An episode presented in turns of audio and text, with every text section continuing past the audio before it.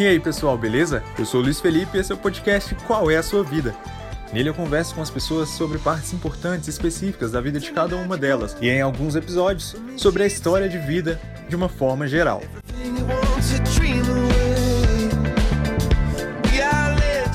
Não se esqueça de avaliar o podcast no agregador que você estiver ouvindo. Se você estiver no iPhone, por exemplo, deixe 5 estrelas. E também, no mesmo agregador, não se esqueça de assinar o podcast. Assim, quando eu lançar o episódio novo, você será notificado e poderá ouvir imediatamente.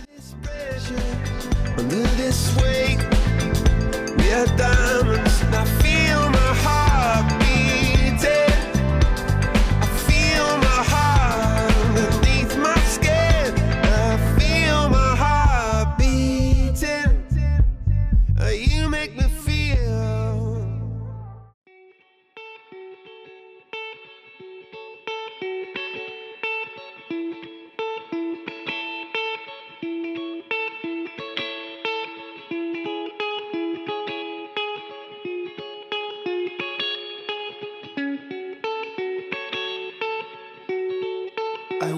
to the morning sky first.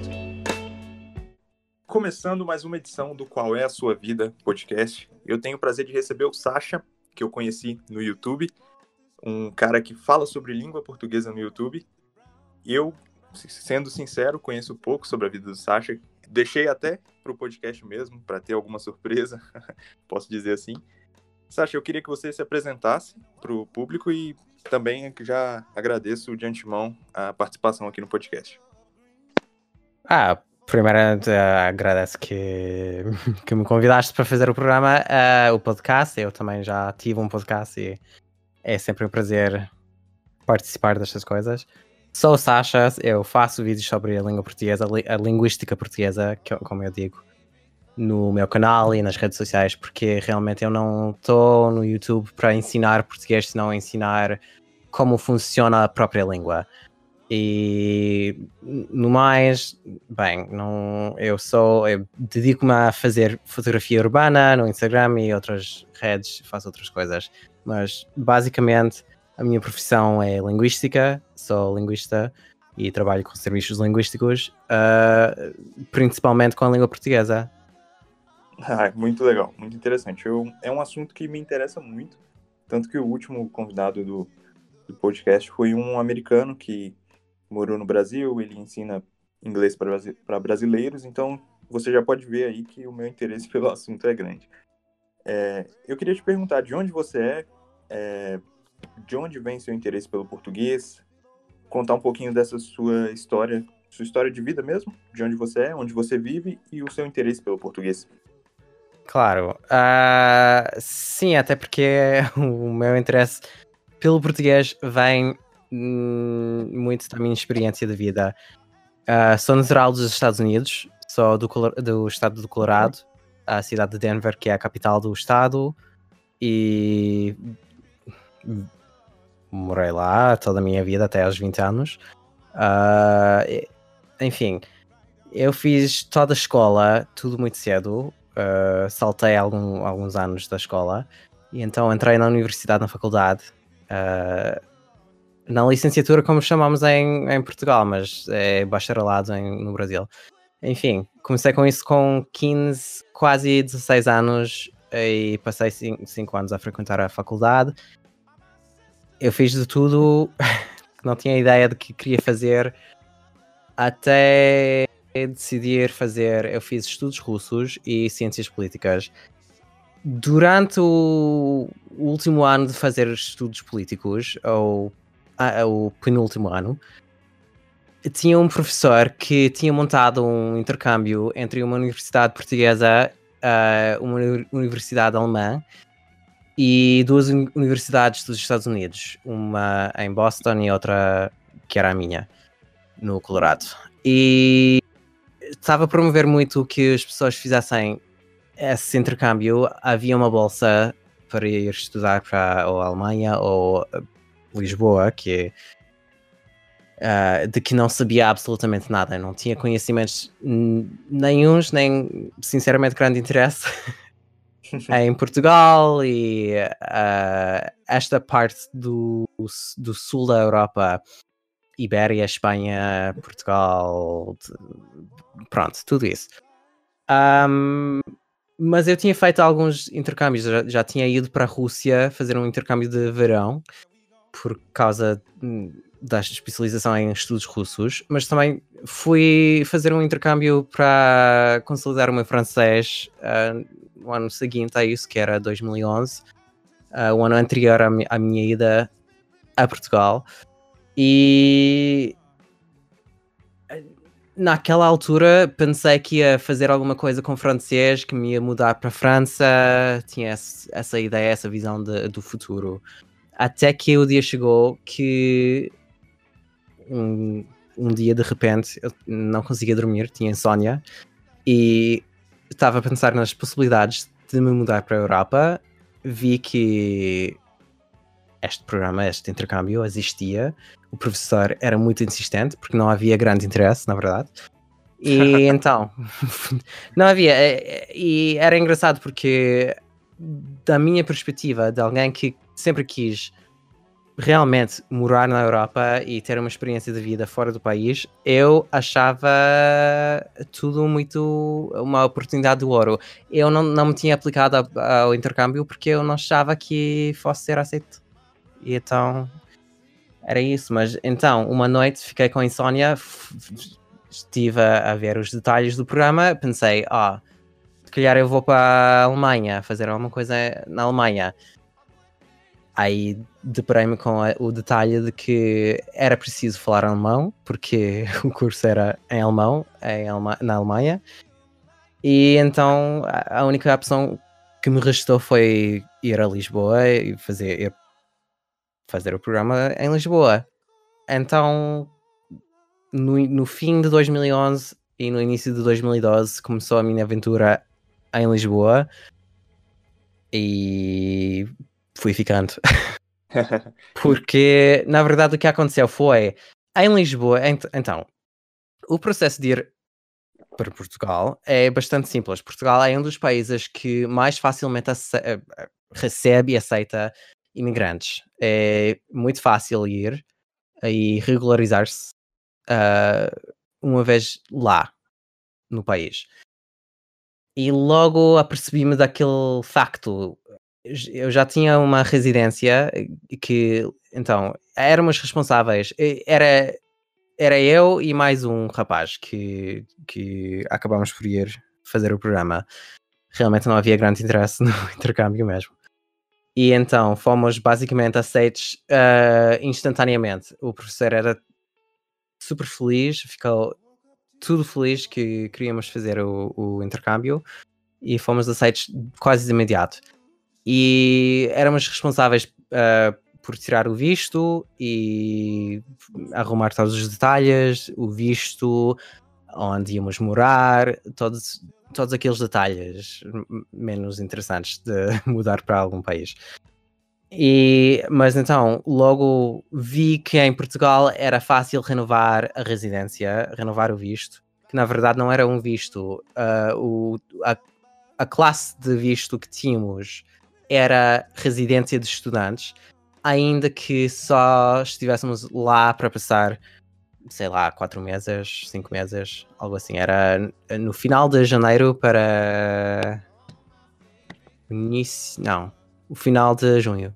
Eu acho que acho que saí do país no final de junho, em 2012. Mas entretanto, uh, na Faculdade de Letras da Universidade de Lisboa, o FLUL, uh, queria fazer um programa de português para aprender mais formalmente o português, porque lá já, eu não falava português antes de ir, não sabia nada de Portugal, mal sabia a história e essas coisas. Uh, então interessei-me em fazer um curso de português como algo que podia fazer depois de me licenciar, que licenciei-me logo em seguida. Tive só um semestre a mais para trabalhar, poupar dinheiro e depois voltar para Portugal. E uhum. voltei com o visto renovado, uh, que depois queria entrar noutro programa qualquer para con conseguir renovar o visto e ir ficando, e fui ficando. Entendi. Inicialmente, o qual era a proposta do intercâmbio quando você foi para Portugal? Então, o intercâmbio era de um programa de, de um. Eh, o professor era um professor de ciências políticas. Eu estava ah. a frequentar um, uma aula, um, um, curso de ciências políticas. Então. Já era, era para fazer. Nos Estados Unidos. É lá nos Estados Unidos, sim. Então, o, a, o propósito era fazer um, um semestre uh, no outro lado do Atlântico, era, era ser um intercâmbio interatlântico de ciências políticas. Uh, frequentamos algumas aulas uh, de ciências políticas, tivemos a oportunidade de ir a Bruxelas para fazer visitas guiadas do Parlamento Europeu, uh, da OTAN e essas organizações todas. Um, era, era para tirar, tirar créditos para, para o título da, da educação, basicamente. Porque de português não havia absolutamente nada nessa Sim. altura. Era, o português era a iniciativa minha em absoluto. Aí quando você já estava estabilizado lá, você decidiu estudar português na faculdade de letras. Sim, foi. Na verdade, não, não estava exatamente estabilizado, era mais um desespero de poder voltar no, ah, no fim do intercâmbio do tempo que eu tinha restante do intercâmbio, porque lá. Você queria mais um motivo para ficar em Portugal? Claro, claro, eu não queria voltar aos Estados Unidos. Entendi. Que era sempre. O ponto para mim era sempre mudar-me para a Europa, ficar na Europa, não voltar se não fosse absolutamente preciso. E. Aí, claro, em Lisboa havia hum, aquela não sei que é, aquele não sei que é, aquela vibe.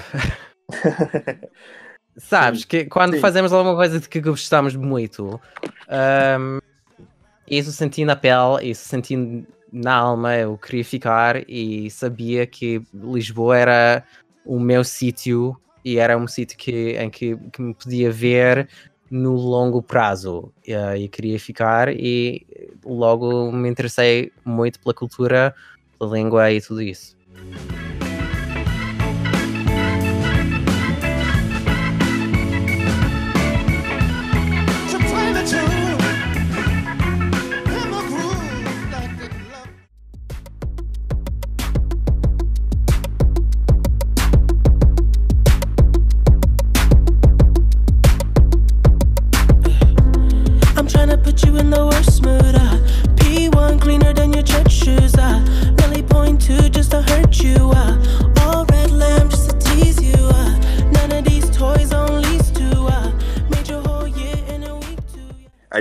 Aqui é, no Brasil, né, geralmente a gente quer ir para os Estados Unidos e eu achei muito interessante o fato de você querer sair, porque você se identificou muito com Portugal, né?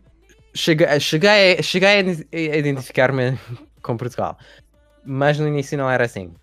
Um, era simplesmente um desejo desde sempre, desde miúdo, que tive de sei lá, de viver na Europa. Eu tinha ah, uma ideia, uma, uma visão da Europa como um sítio, como um, grande só, que não é. E não, porque claro, a Europa temos vários países e Sim. muitas culturas e tudo, tudo mais. Então, desde, mas desde criança também estudava francês, falava francês fluente já, já quando cheguei a Lisboa uh, pela primeira vez e vim muito naquela época a, a mudar-me para França e viver e passar a vida na França. E em França fui fazer o intercâmbio de, de verão, pensei que podia fazer alguma coisa por lá, mas não sabia exatamente como e a, a vida vai fazendo as suas curvas. Sim. E então, mas então essa ideia de que eu não queria ficar nos Estados Unidos, agora também, enquanto adultos, já, todos já sabemos que os Estados Unidos uh, não não são exatamente um paraíso, não são exatamente uma utopia. Sim. Uh, agora, hoje em dia, enquanto adulto, há questões dos Estados Unidos que me fazem não querer voltar, que são questões básicas da vida, como uh, saúde, eh, questões de segurança, outros motivos. Uh, o urbanismo, as cidades são muito grandes, não são grandes, são, são vastas, são, é preciso ter um carro por todo lugar. Sim. Aqui na Europa não preciso nada disso, tenho, tenho a saúde basicamente garantida, temos sistemas de saúde ótimos aqui, tenho motivos mais adultos agora para ficar. Entendi, muito interessante. Você mora em Lisboa, certo? Ah, então, agora, agora por agora eu moro em Barcelona, porque depois de fazer o curso de mestrado na Universidade Católica, no, no Instituto de Estudos Políticos, uh, frequentei o curso de mestrado, do primeiro mestrado que ofereciam lá, em inglês, porque lá, quando fiz o intercâmbio em Lisboa, pela primeira vez, era suposto que todas as aulas uh, se fizessem em, em, em, inglês, mas na verdade não era o caso, porque os estudantes estrangeiros não éramos muitos, então os professores tinham preguiça e com a maioria de alunos uh, serem portugueses, uh, davam as aulas em português. Muito Você felizmente eu conseguia perceber o que se estava a passar nessas aulas. Não tinha grandes problemas em termos de perceber a matéria quando tinha que, que passar uma aula em português, mas também não podia redigir um texto um texto em português também era-me impossível nessa altura uh, porque não sabia realmente falar português ainda. Era isso só vinha depois. Entendi. E então o mestrado é, o mestrado era tudo em inglês. Foi a primeira vez que realmente se dedicaram a fazer algo propriamente, adequadamente, em inglês, dirigido a estudantes, a, alunos estrangeiros. Entendi. Você foi para Barcelona depois do curso de mestrado, então. Depois... Um, cheguei a uma época em que precisava trabalhar uh, e, e não tinha grande hipótese em Lisboa ainda. A economia portuguesa é a, é a que é. E sei lá, não, eu tinha dificuldades em encontrar alguma coisa para fazer uh, para ganhar dinheiro, era, era muito preciso. E como toda a gente em Portugal fala inglês, basicamente, toda, toda a geração mais jovem já fala inglês e fala bem, não podia, faz, não podia erguer-me a fazer aulas de inglês ou ensinar inglês como muitos, muitos estrangeiros fazem. Isso é um, tipo, é um passo para dar início é, em sítios novos muito frequente para os americanos que, que ficam no estrangeiro. Sim. Agora, em Portugal não era possível, porque toda a gente já fala, já falava e continua a falar inglês. Mas aqui em Espanha, o estereótipo que os espanhóis não falam inglês é absolutamente verdade. Então tive uma oportunidade de vir para cá e desde, dois, desde o fim de 2014 que estou aqui interessante. É, eu queria é, comentar contigo uma coisa que eu achei, é, vamos dizer assim, muito surpreendente quando eu comecei a ver os seus vídeos no YouTube, que é o seu sotaque, que é para mim, na minha visão, é praticamente de um nativo. E geralmente a gente não vê isso muito de falantes da língua inglesa, né? A pessoa, você percebe que ela fala bem, mas você percebe ali aquele sotaque. O seu é praticamente imperceptível. E quando você viu que você já falava como nativo e é, você sente que teve algum diferencial para você falar assim como nativo, com sotaque nativo de Portugal? Uh, bem, o que eu digo, ah, eu tenho muito a dizer a respeito disso, porque é, realmente é um tema interessante.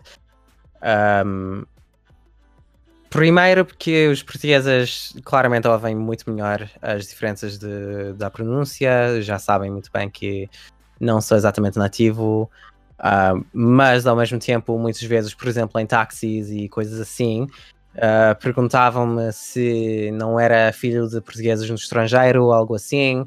Uh, mas quanto à pronúncia anglófona de línguas estrangeiras, é verdade que os americanos, os australianos, os ingleses, etc, etc, etc, os anglófonos, de modo geral, não falam as línguas com uma pronúncia excepcional, digamos assim.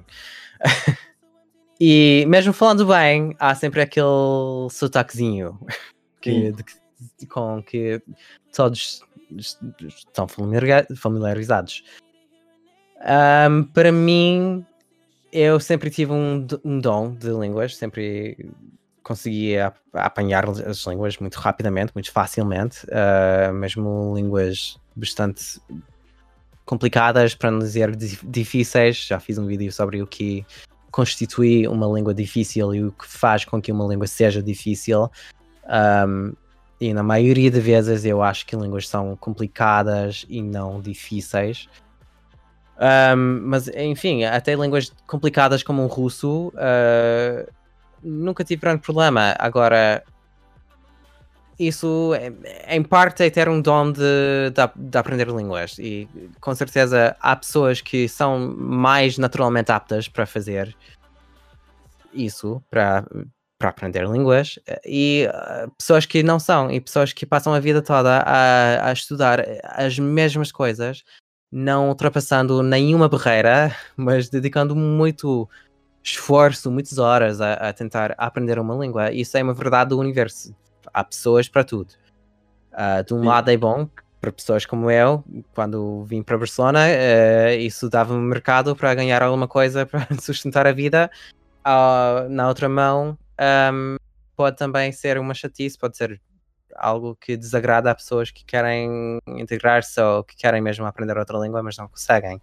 No meu caso, foi um pouco isso o dom de poder imitar a pronúncia de línguas, eh, porque sempre na, no russo sempre me disseram que não tinha grande sotaque. No francês sempre me disseram que, claro, os franceses estão hum, chatinhos com isso, mas sempre é impossível ter um sotaque nativo em francês se não fores lá desde miúdo e eles sempre, sempre, sempre, sempre sabem.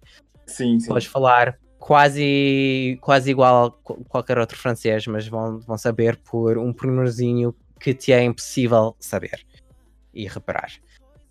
Enfim, mas sempre me disseram, na, em França, sempre me disseram que é, tinha uma pronúncia bastante é, evidente, evidentemente estrangeira, mas é, que não tinha que não tinha origem muito clara. Sempre me diziam que, sempre me perguntavam, ah, de onde vens tu? Porque tens um sotaquezinho, mas não sei, não, não consigo identificar. E então isso ficou meio que traduzido para português. Também com o português fazendo mais esforço. Depois, claro, com o tempo fiz mais esforço para adaptar às particularidades da língua.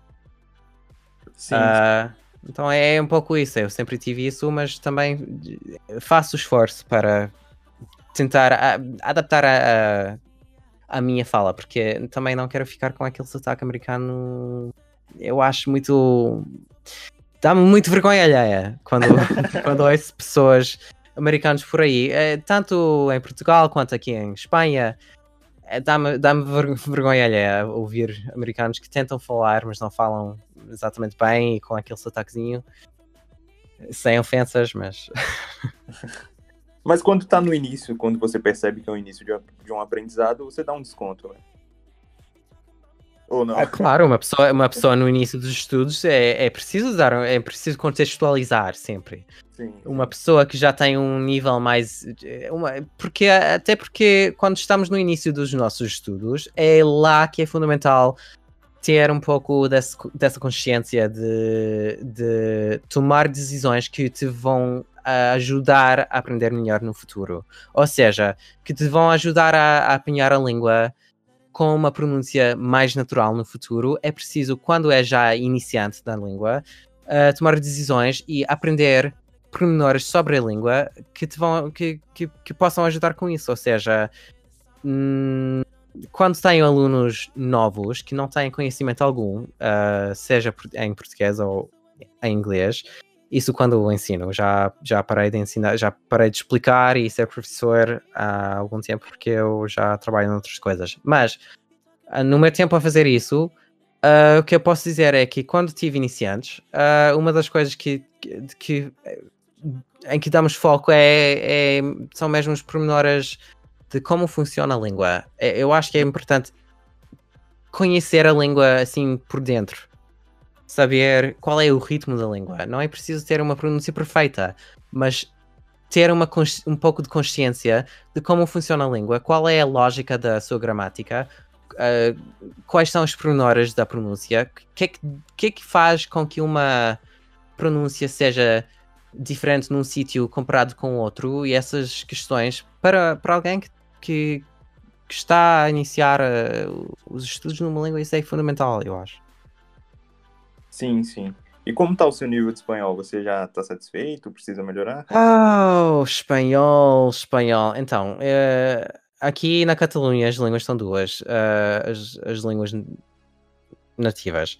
Temos aqui o catalão, que é a língua tradicional daqui, que até o início de, do século XX era basicamente a única língua falada neste território. E uh, com a ditadura foi-se foi desaparecendo por causa da política linguística. É, entretanto, hoje em dia, claro, com a democracia espanhola e tudo, tudo isso, as línguas regionais já tiveram um ressurgimento. Falam mais catalão do que espanhol, por opção pessoal, um, porque também temos o espanhol, que é a língua geral da Espanha. Sempre tive uma relação amor-ódio com o espanhol. Uh, cresci nos Estados Unidos, claramente nos Estados Unidos temos muitos, muitos mexicanos. Uh, há uma parte imensa dos Estados Unidos, que era o México, até meados para o fim do, dos anos 1800. Uh, e o meu estado fica basicamente nessa zona. Um, então, ouvir espanhol nos Estados Unidos não é nada estranho. E, e na minha infância, na minha juven, juventude, assim por, por assim dizer, na adolescência, até a adolescência, não tínhamos televisão a cabo. Então os canais eram mais limitados, mais restritos, e das, um dos canais era o, a Univisão, que é um canal dirigido a um público latino, uh, especialmente mexicano. Eu via na televisão, enquanto infante, uh, telenovelas mexicanas e outra programação em espanhol. Sempre tive alguma facilidade com o espanhol para, em termos de, de compreender, em termos de saber sei lá, inerentemente algumas alguns pormenores de vocab, dos vocábulos, do, do, vocabulário. Sei lá, o espanhol sempre, sempre me foi bastante fácil. Agora, enquanto isso, essa, sei lá, as culturas hispânicas acho, acho-as muito ricas, um, interessantes por si, mas ao mesmo tempo um, não me vejo muito nelas, se é que me faço entender. Sim. Uh, sei lá, eu não, não são da minha frequência, também por assim dizer. E isso também se aplica à Espanha, à cultura espanhola, à língua espanhola da Espanha. Uh, tenho um pouco de preguiça porque não. Na verdade, não tenho, sei lá, não que desgosto, mas também não, não é que eu gosto. Não te encanta, né? Exatamente. Eu, eu, eu, vivo aqui simplesmente e estritamente pelas condições económicas, não pela cultura. Não me identifico com a cultura espanhola, não gosto especialmente da cultura espanhola, não desgosto, mas não gosto especialmente. E, e então, por causa disso, uh, eu não não faço muito esforço com o espanhol. Eu, eu sou capaz de falar um espanhol perfeitamente bom e, e perfeitamente fluentemente. Agora, que o meu espanhol na rua possa acabar por ser um portunhol muito facilmente. pode, pode. E, e, e, acaba por ser isso muitas vezes. Porque eu passo, na verdade, a, a, a outra verdade da minha vida aqui é que Uh, os meus círculos sociais aqui são sobretudo brasileiros, porque, uh, como já sabemos, uh, há muita migração brasileira e não deixa de ser o caso que, tanto que há tantos brasileiros em Portugal, mas temos aqui imensos brasileiros. Isso é mais verdade ainda nos últimos dois anos. Eu não consigo andar na rua uh, sem ouvir português. E os meus amigos aqui são brasileiros, basicamente, então passo a vida toda aqui a falar Portugal, uh, em português. E, e muito, muito. Eu, fa eu falo o espanhol só mesmo na rua, nas lojas em que, sei lá, que o pessoal, os funcionários não, fa não falam catalão. E quando falam catalão, eu falo em catalão porque falo, eu tenho um nível mais. Eu, eu faço mais esforço em catalão, então tenho um nível mais alto. Você fala melhor um, espanhol. Sim. Um, até porque eu, eu divido, caso, divido casa com. Oh, bem, uh, arrendo o quarto uh, de um casal de idosos catalão, catalães que, que falam sobretudo. Eles falam espanhol, mas fica meio catanhol. Então Sim. eu falo catalão, eu falo catalão com eles e então se, quando não é português é catalão e muito, muitas vezes é, é espanhol. You and I used to walk the streets at night.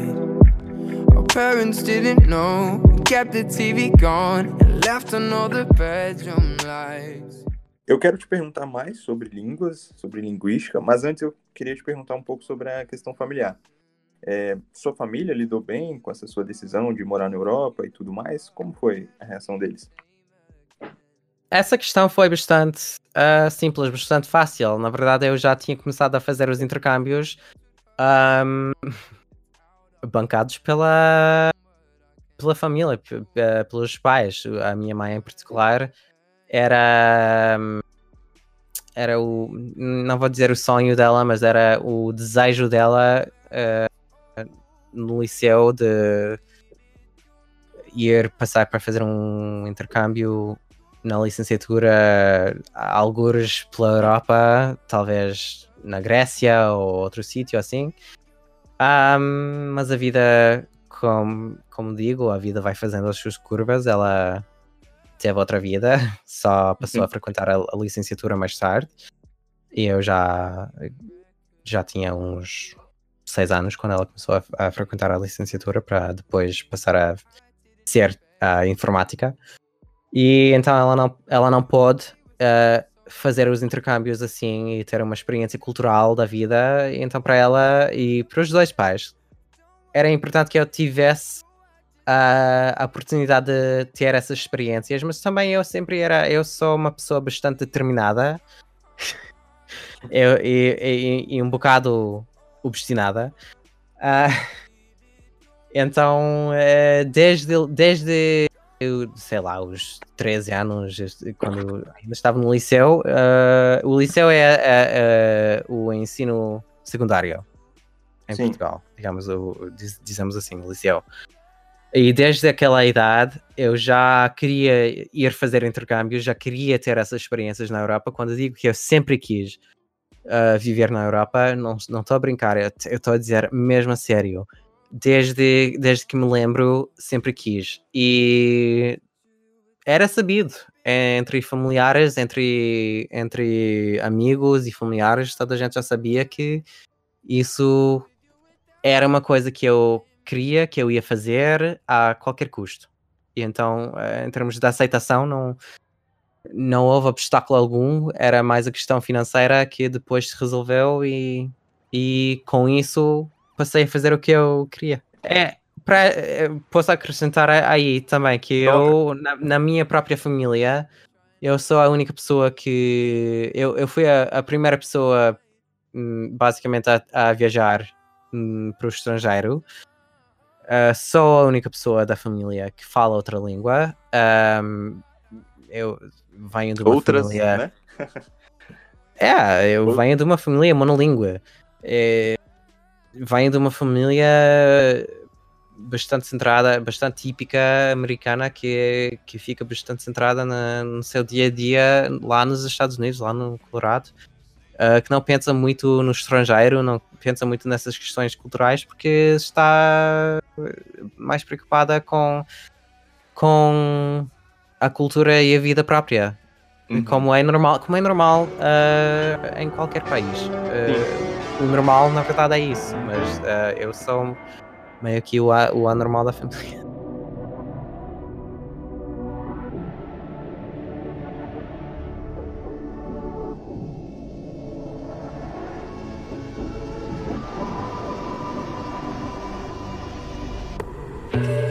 take a hit anything to escape it all.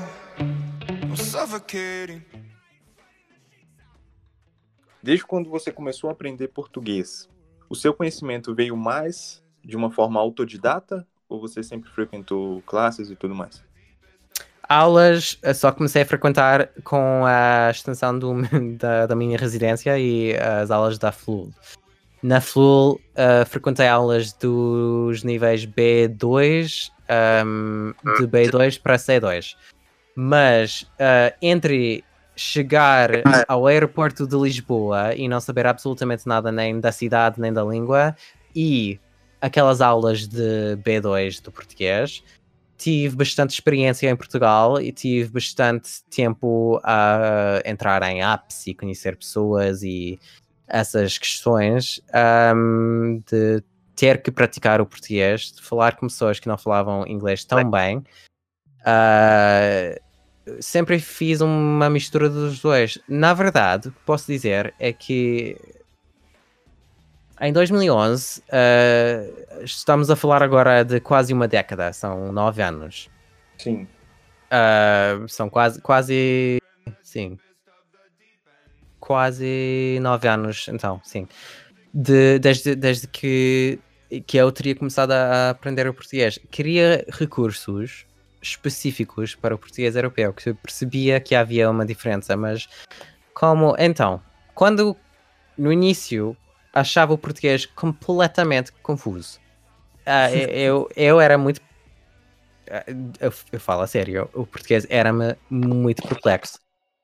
Uh, porque eu estava acostumado com línguas como o espanhol e o francês, que têm certa estrutura que, que é diferente, nomeadamente com os artigos, com certos padrões de gramática e, e, e termos e expressões e etc.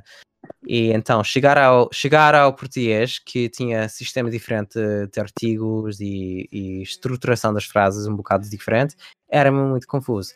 Agora, que não demorei muito para conseguir começar a falar com pessoas e apanhar a língua, não. Mas no início era-me era bastante confuso. Uh, então era necessário fazer um pouco de autoaprendizagem e fiz bastante isso, sempre procurando recursos, mas uh, há uma década os recursos para, para, para, o português europeu eram muito pobres. Uh, não havia grande coisa na internet, era muito difícil saber se, era, se algumas coisas eram, alguns recursos eram genuínos, porque havia, até havia recursos supostamente do português europeu que eram, na verdade, uh, redatados por brasileiros que não sabiam as diferenças. uh, isso, isso, isso era um problema de até há poucos anos. Um, e os livros e os áudios e os outros recursos que, que, se encontravam nos Estados Unidos eram de uma didática tão antiga, tão, sei lá, tão pouco adequada que era preciso chegar a Lisboa e ir vivendo a experiência e apanhando a língua dessa maneira.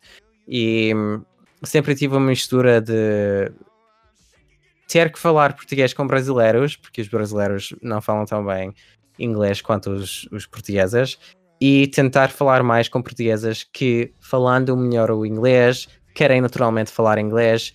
E quando não falas uma língua tão bem e não tens muita fluidez na fala, é fácil querer falaram de língua mais, mais confortável, que no meu caso é, era inglês, sempre seria. Um, e é outro, outro pormenor é que é difícil mudar de língua. Quando começas, quando começas a conhecer uma pessoa numa língua, estabeleces a língua que é mais, mais fácil para comunicar. E uhum. são poucos os cenários que, conhecendo uma pessoa, se muda de língua uh, no meio de conhecer uma pessoa. Uh, casos como frequentar um curso ou estar num ambiente em que a língua utilizada é outra língua diferente daquela que vocês falam entre si. Um, fora isso, se conheceres uma pessoa, isso é uma. Isso é, quando, quando se conhece uma pessoa numa língua, essa língua fica estabelecida como uma língua de, de comunicação. E é muito difícil mudar isso. É muito difícil passar a falar português com alguém com que já falas inglês, a não ser que essa pessoa fale um inglês péssimo. Ou seja, quando ficar mais fácil comunicar entre si, noutra língua é quando se pode mudar de língua, mas muito, muitas raras vezes isso acontece na vida. Eu imagino isso que deve é... ser até. Deve, yeah. Desculpa, deve Não. até ser uma situação um pouco estranha, né? Por exemplo, por que, que você está falando comigo nessa língua?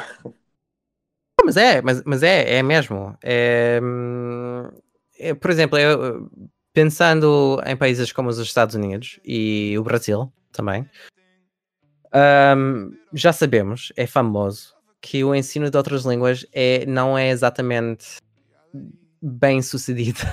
Não, não é mesmo. Nesses países. escolas públicas.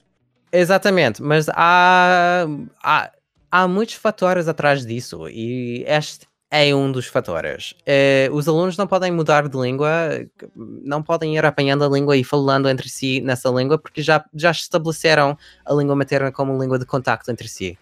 Uh, na minha experiência linguística, eu diria que esta experiência é quase universal.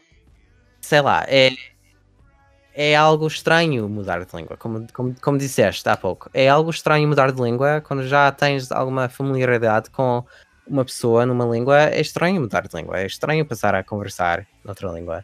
Não, não se sente tão natural.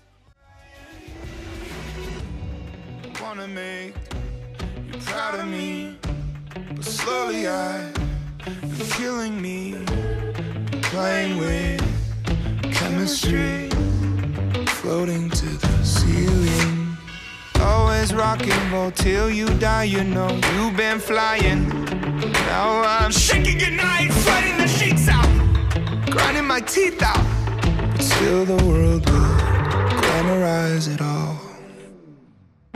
Coming up forever in the deepest of the deep ends I thought I learned it all, but boom, the plot thickens Sleeping with giants, I'm tiptoeing quietly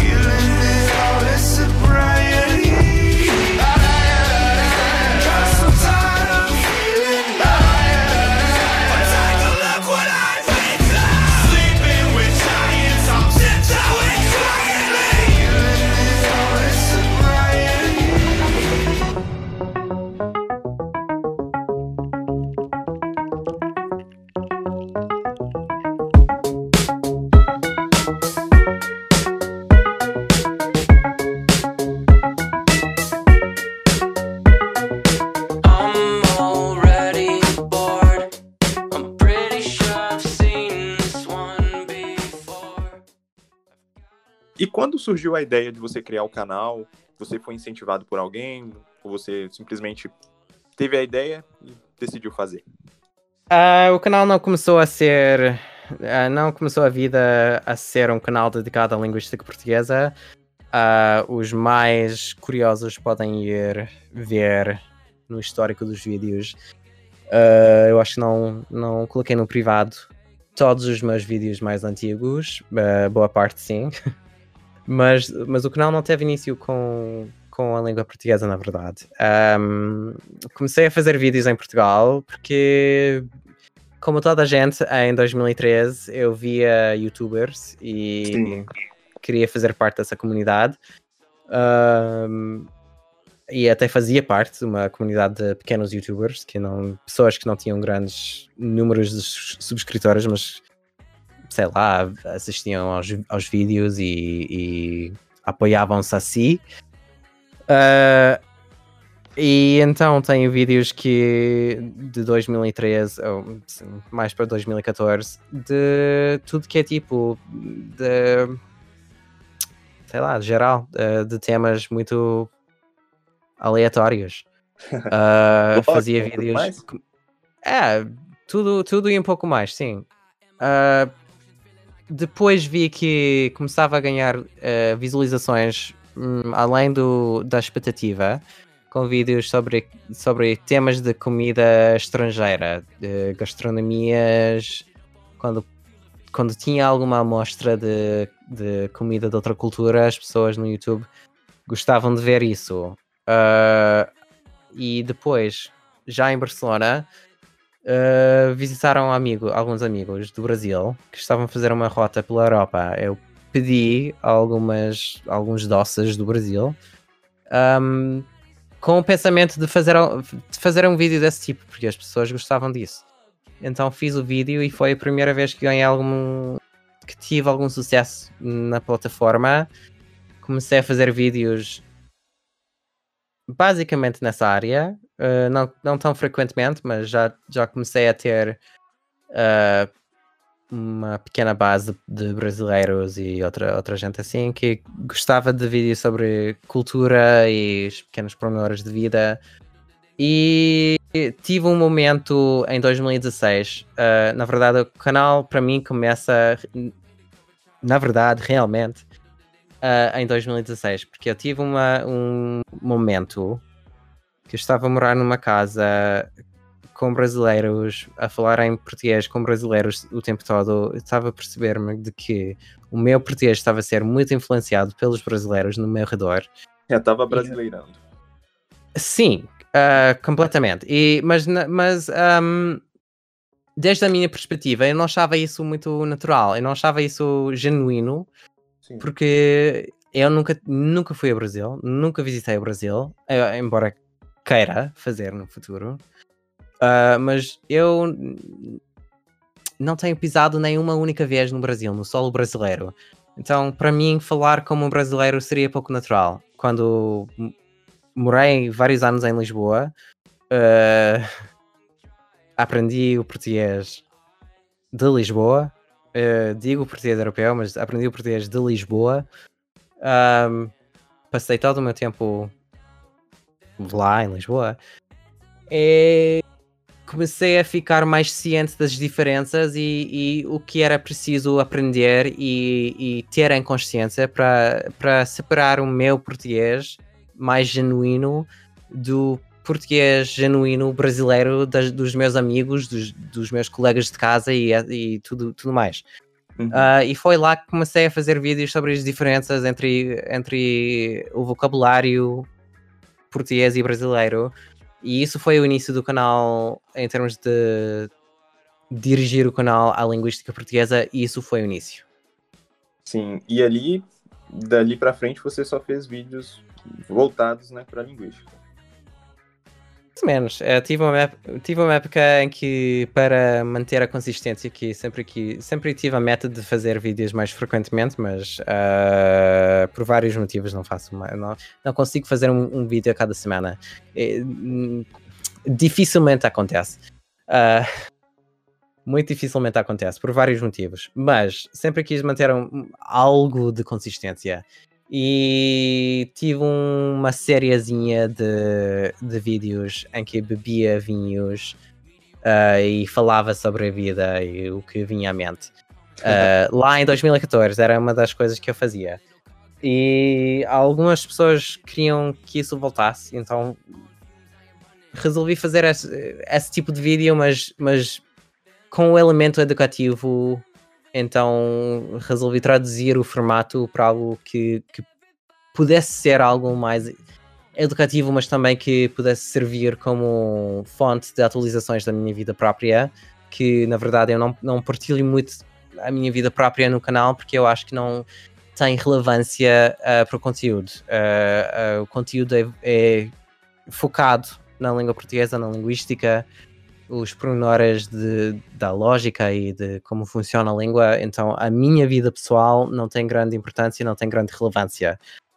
Um, e esses vídeos, quando voltei a fazer esses vídeos, não, as pessoas não, não estavam no canal para ver isso. Então, logo depois de alguns episódios disso, deixei o formato e, e realmente desde então não faço vídeo senão sobre língua portuguesa. E eu queria te perguntar, você como um nativo americano, é... o que te encanta na língua portuguesa? O que te, te faz brilhar os olhos e pensar, poxa, é, preciso estudar mais disso, preciso aprender mais, preciso falar isso? Eu, então, diria que era a experiência que tive, aquela experiência inicial de fazer intercâmbio em Lisboa, de poder passar pela primeira vez tempo fora da casa dos meus pais. um, uhum. numa cultura nova. Eu sempre fui um pouco aventureiro, sempre gostei de fazer coisas novas e ter novas experiências sem grande medo de, do que pudesse vir a ser.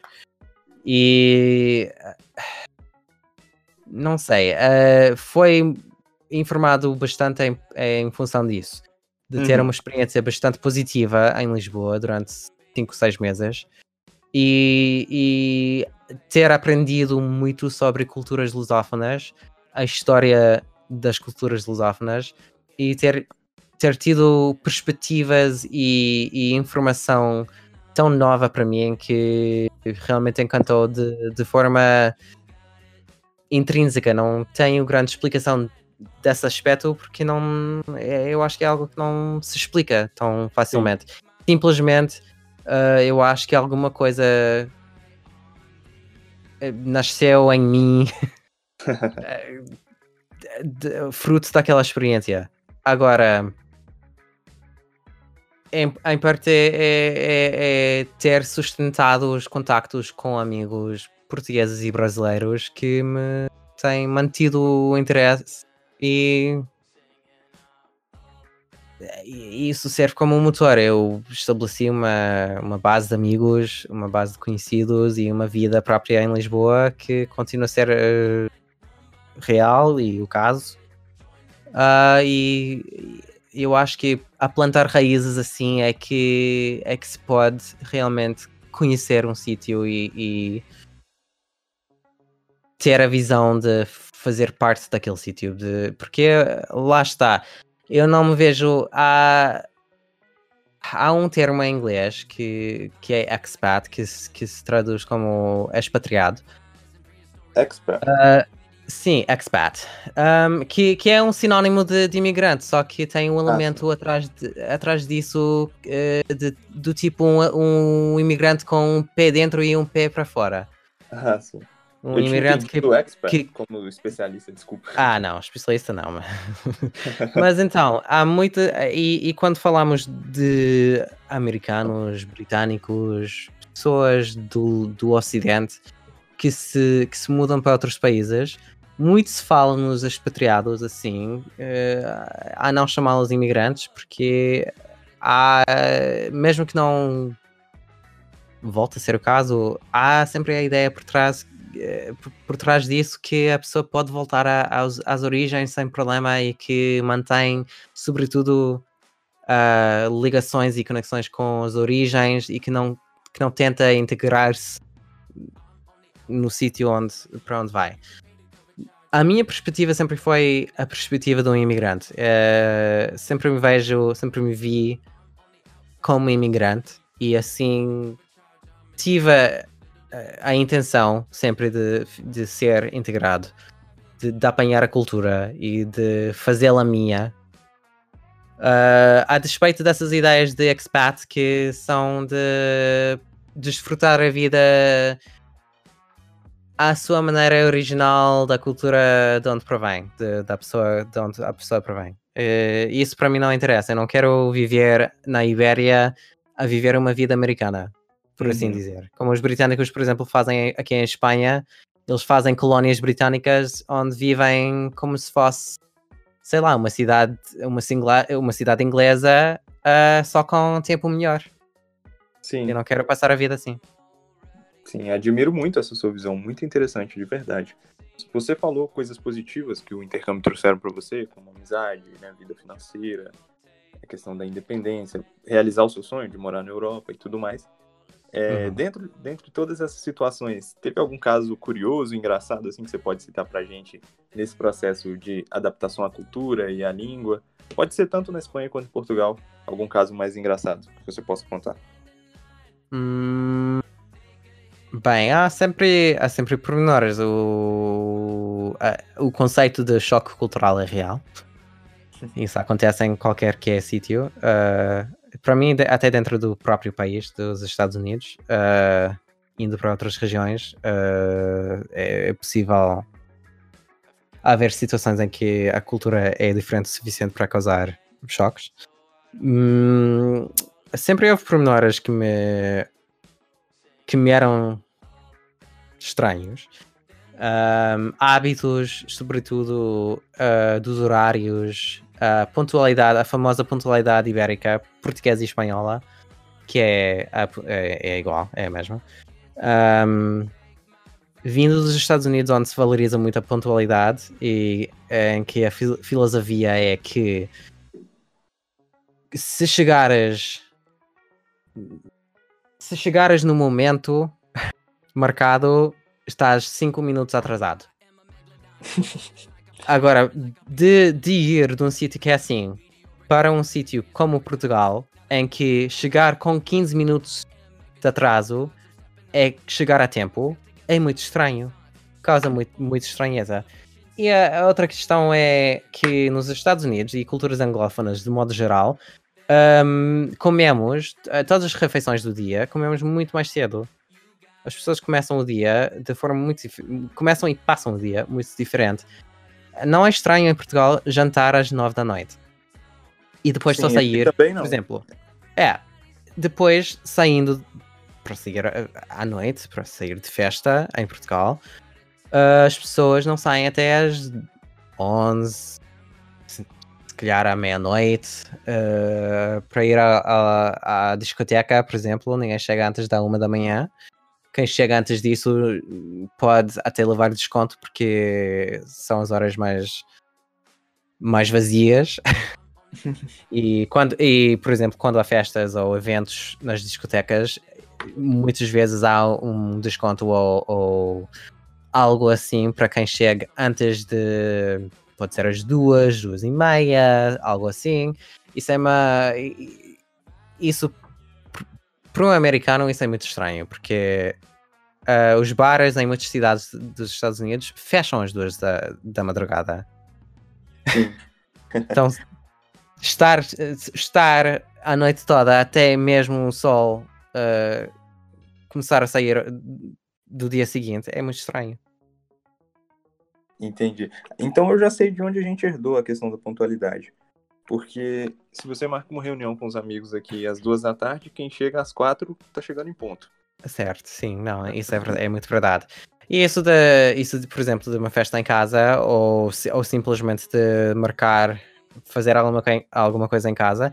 Até nos Estados Unidos também não se, não se chega tão pontualmente. Pontualmente na hora em, de, em zero minuto. Uh, mas uh, ao mesmo tempo é muito uh, o atraso é muito mais, é muito maior na cultura, nas culturas alófonas. Ah, sim. Mas eu acho que pro americano sou um pouco rude também, né? Chegar. É. Não, completamente. É, se, se alguém chegar com 15 minutos de atraso, sem se desculpar, sem ter um, uma boa desculpa, nos Estados Unidos, as pessoas podem até desfazer os planos. Nossa. Nesse, nesse entretanto. É porque é considerado, é considerado completamente rude. Sim. sim. Há pessoas que realmente desfazem os planos tendo que esperar 15 minutos, 20 minutos. Que é algo 15, 15 a 20 minutos em Portugal e até em Espanha também. Olha, é normalíssimo. You got it.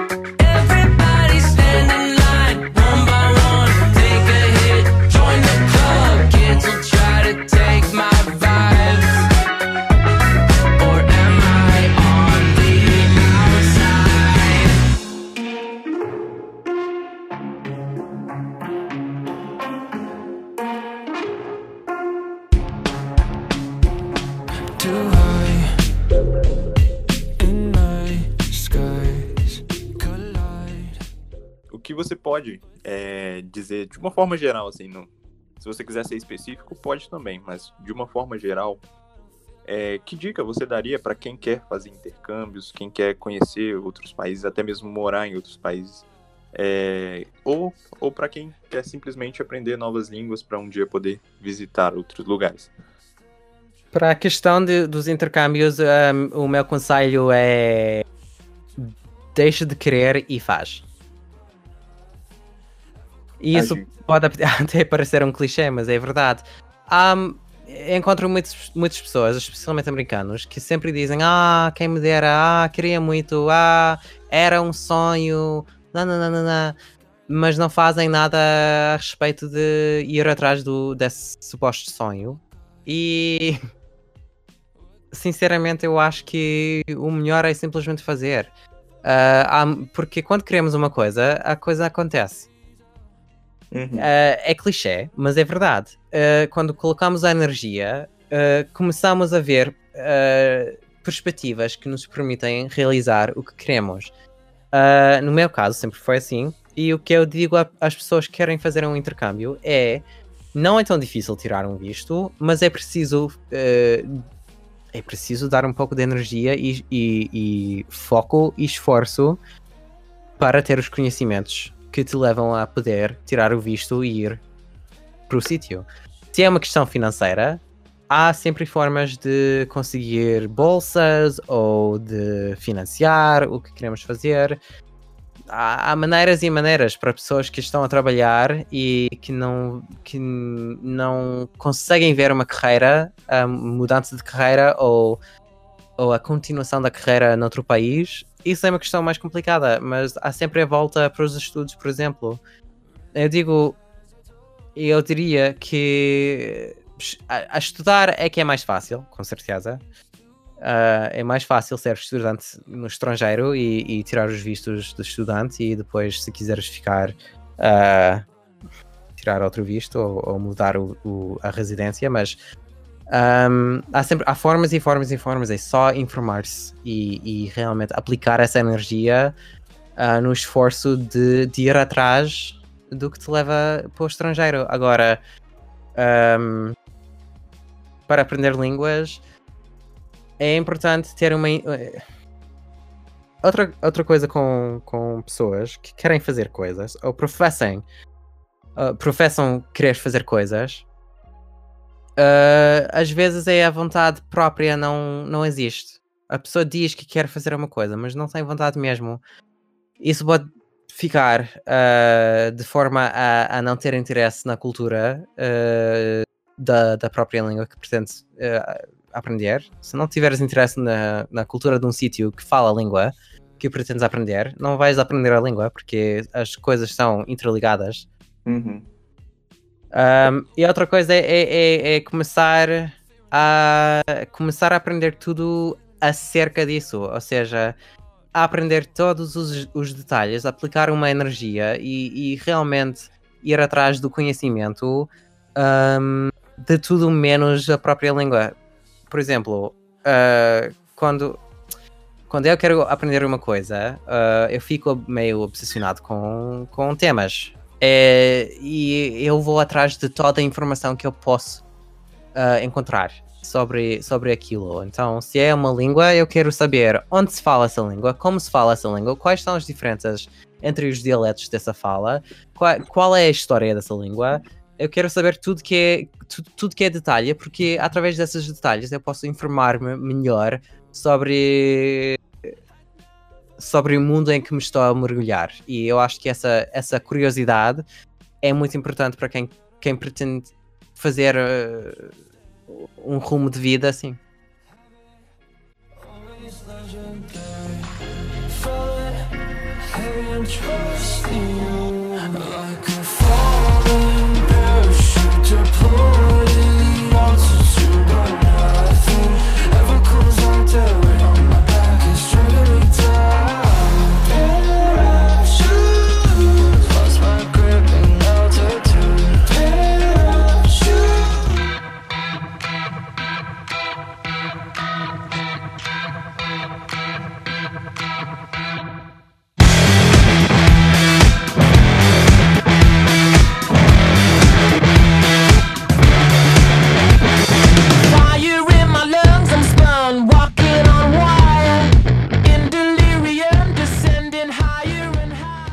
Agora a gente vai repetir tudo que a gente falou em inglês. Brincadeira. Brincadeira. Muito obrigado pela sua participação, cara. Espero que você tenha curtido o papo também e talvez a gente possa repetir depois. Com certeza. Obrigado pelo convite. Valeu, Sasha. Até a próxima. Um abraço. Até a próxima. Obrigado.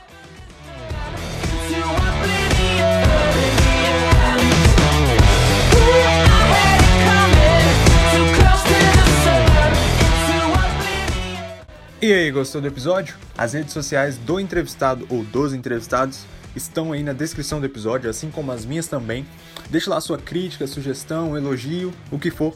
Compartilha com um amigo, manda no WhatsApp, manda no grupo da família, manda pro sua avó, manda pro seu cachorro. Valeu, tamo junto!